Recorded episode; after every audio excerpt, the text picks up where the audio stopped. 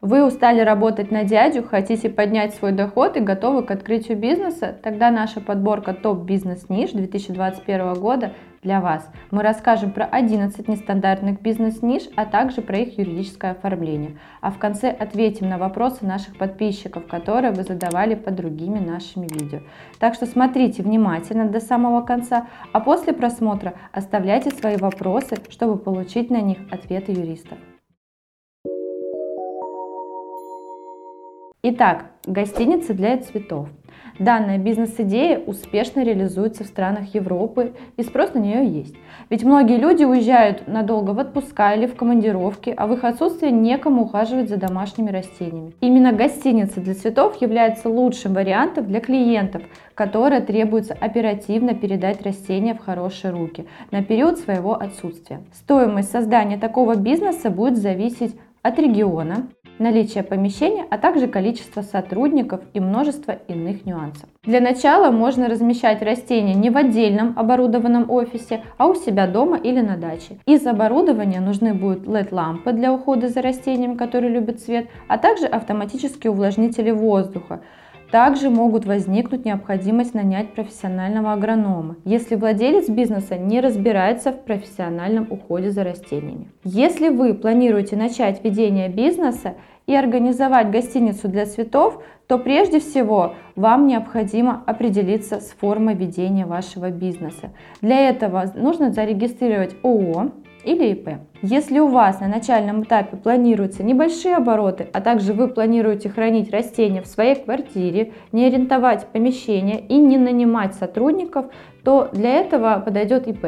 Для регистрации ИП не нужно заключать договор аренды. Далее, необходимо определиться с видом деятельности. Для цветочной гостиницы в данном случае необходимо в качестве основного указать 52.10. Он расшифровывается как деятельность по складированию и хранению. В качестве дополнительных можно указать код 0119, это выращивание прочих однолетних культур. Также можно указать 8130, деятельность по благоустройству ландшафта. И также можно указать 8299, деятельность по предоставлению прочих вспомогательных услуг для бизнеса, не включенной в другие группировки. Самой выгодной системой налогообложения будет упрощенная система налогообложения 6%, так как никаких расходов, которые учитываются при УСН 15% у вас не будет. При применении же общей системы налогообложения возникает большая налоговая нагрузка, где 20% оплачивается НДС и 20% налог на прибыль. После регистрации не забудьте открыть расчетный счет, а если вы планируете принимать наличные денежные средства,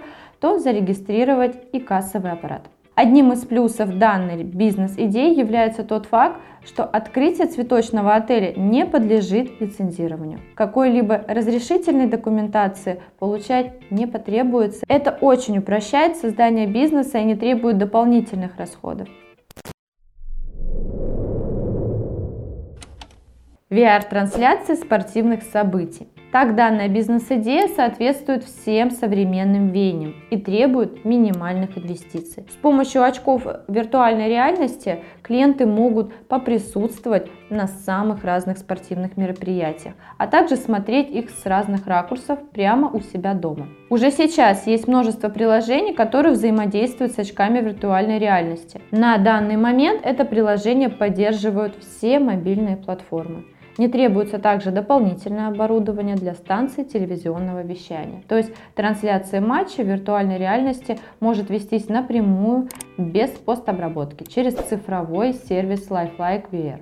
Прежде чем начать планировать ведение бизнеса по организации VR-трансляции спортивных событий, необходимо определиться также с формой ведения бизнеса, то есть зарегистрировать ООО или ИП. Если у вас на начальном этапе планируются небольшие обороты без найма сотрудников и без аренды помещения, а также закупка небольшого количества оборудования, то прежде всего для этого подойдет ИП. В вид деятельности необходимо включить Код 72.29 – это прокат и аренда прочих предметов личного пользования и хозяйственного бытового назначения.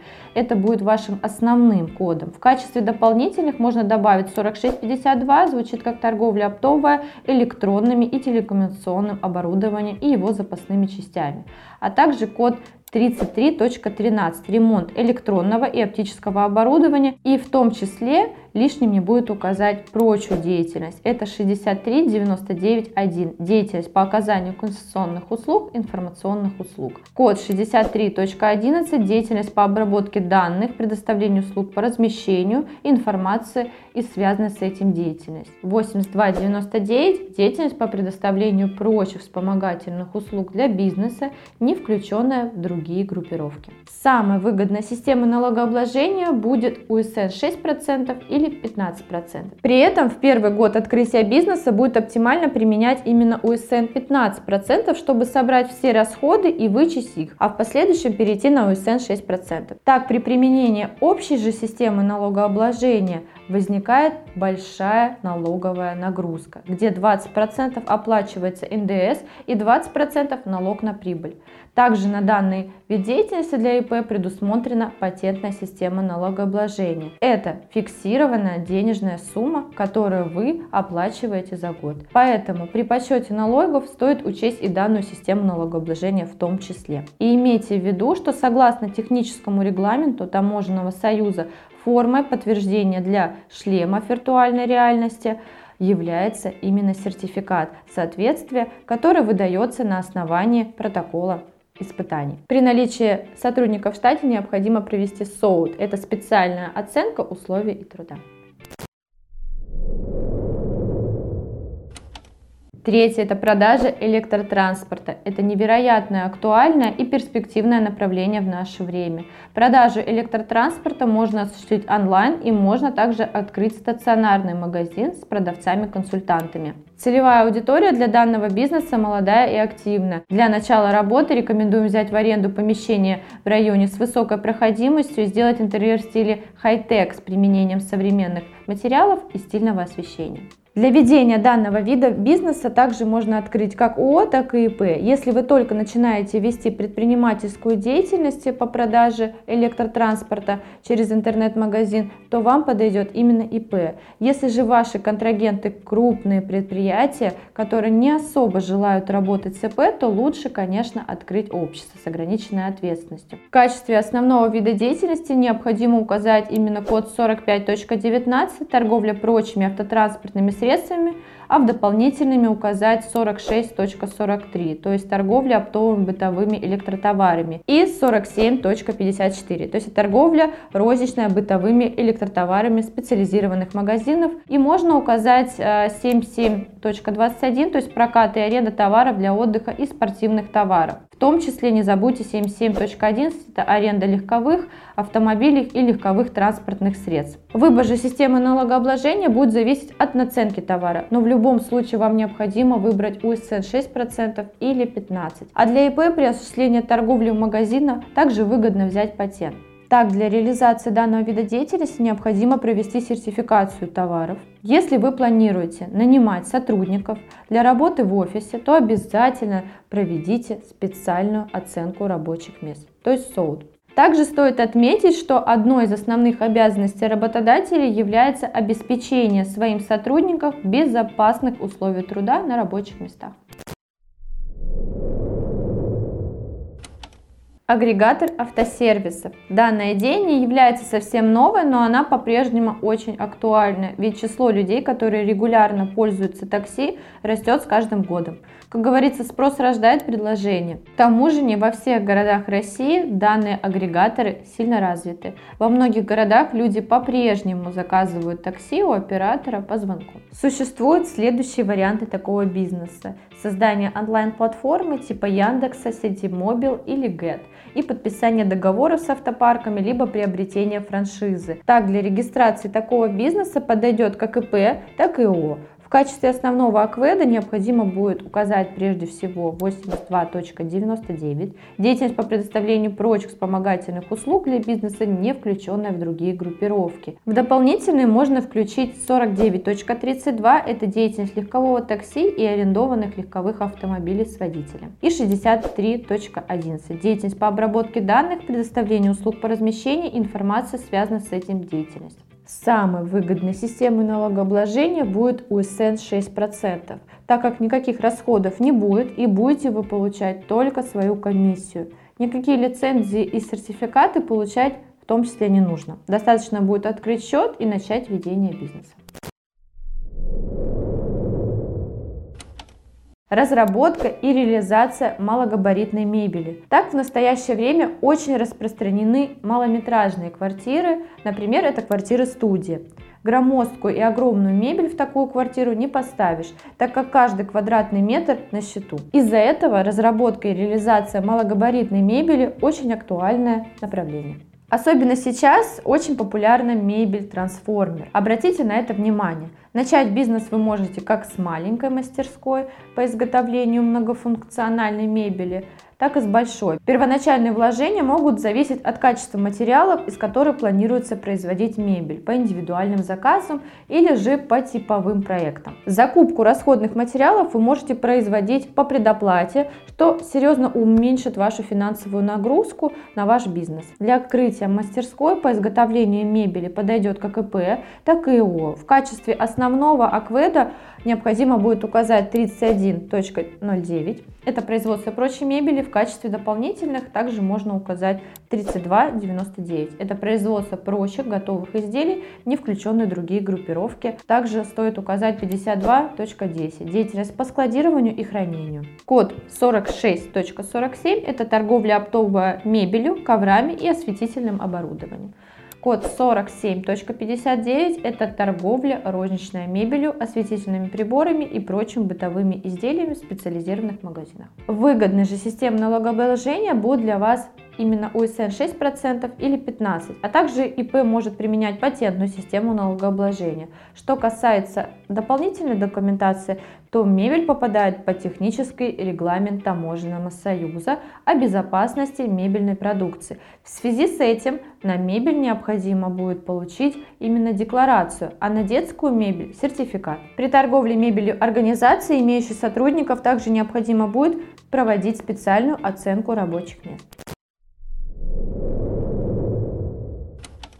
Шестое. Это продажа столов с поддержкой опции беспроводной зарядки. Это очень интересная и оригинальная идея для бизнеса. Идея стола заключается в следующем. Стол имеет возможность беспроводной зарядки одновременно большим количеством гаджетов, то есть от смартфонов, ноутбуков, планшетов. Стол оснащенный металлическим каркасом и стеклянным затемненным верхом, выполненным современным дизайном и имеет возможность получать энергию и от солнца, и от искусственного освещения. Ему не требуется подключение к сетевой розетке. Для этого можно открыть интернет-магазин по продаже э, таких столов с основным видом деятельности 47.91. Это торговля розничная по почте или информационно-коммуникационной сети интернет. В качестве дополнительных можно указать 46 65 – это торговля оптово-офисной мебелью, 47.59 – это торговля розничной мебелью, осветительными приборами и прочими бытовыми изделиями специализированных магазинах в случае реализации товара лицам для собственного использования. Выгодная система налогообложения для вас будет УСН 6% или 15%. Также ИП можно применять и патентную систему налогообложения в случае, если планируете открыть все-таки реальный магазин. Так, для продажи столов потребуется оформить декларацию